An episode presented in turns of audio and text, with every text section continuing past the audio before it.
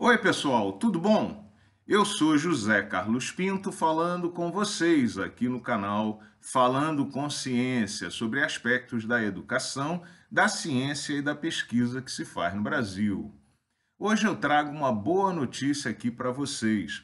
A pós-graduanda Âmbar Córdoba teve finalmente reconhecido o direito a obter o diploma e o grau de mestre pela Universidade Federal de Ouro Preto só lembrando, como discutido aqui em vídeo anterior do canal, a pós-graduanda Âmbar Córdoba teve o direito negado pela Universidade Federal de Ouro Preto a obter o grau de mestre e o diploma de mestrado, porque havia entregue a correção final do texto da dissertação de mestrado e o paper para submissão com algum atraso, por conta de atribulações que enfrentou no pós-parto apesar de ter sido aprovada durante o ato de defesa e apesar de ter solicitado com antecedência o direito legítimo à licença maternidade, que havia sido negado pela Universidade Federal de Ouro Preto.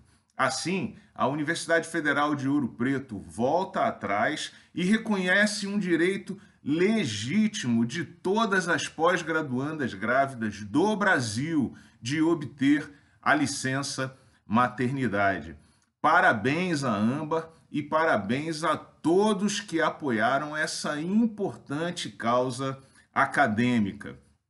Esse episódio mostra que é importante que o estudante participe da vida formal, processual, burocrática da universidade ou do instituto de pesquisa ao qual está vinculado.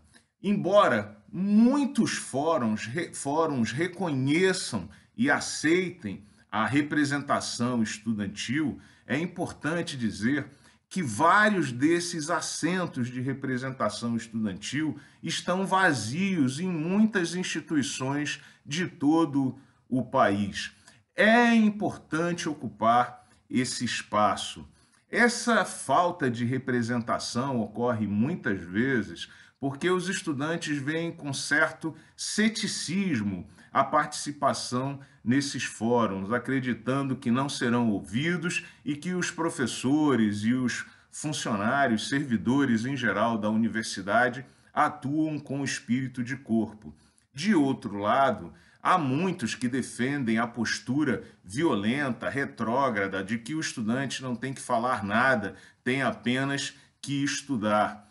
Obviamente, os dois lados estão errados, porque é óbvio que o estudante tem que participar, opinar, fazer sugestões para mudanças, porque afinal ele é o centro do processo de ensino e o feedback do estudante é fundamental para que a universidade funcione melhor.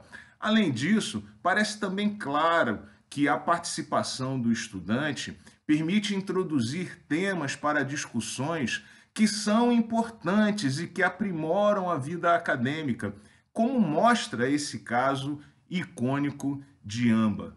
Por isso, participe. Os estudantes têm que ocupar os assentos de representação em todos os fóruns colegiados de todas as instituições acadêmicas do Brasil.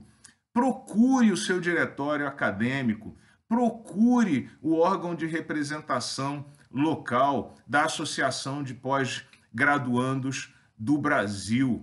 Participe, opine, a sua opinião pode ajudar a aprimorar o desenvolvimento do, ambi do ambiente acadêmico no Brasil. Não deixe de participar. E parabéns a Âmbar e a todos os estudantes que opinam e contestam decisões equivocadas do ambiente acadêmico brasileiro e que assim ajudam a aprimorar e a tornar mais acolhedora a universidade e os institutos de pesquisa brasileiros. Um grande abraço e até o próximo vídeo.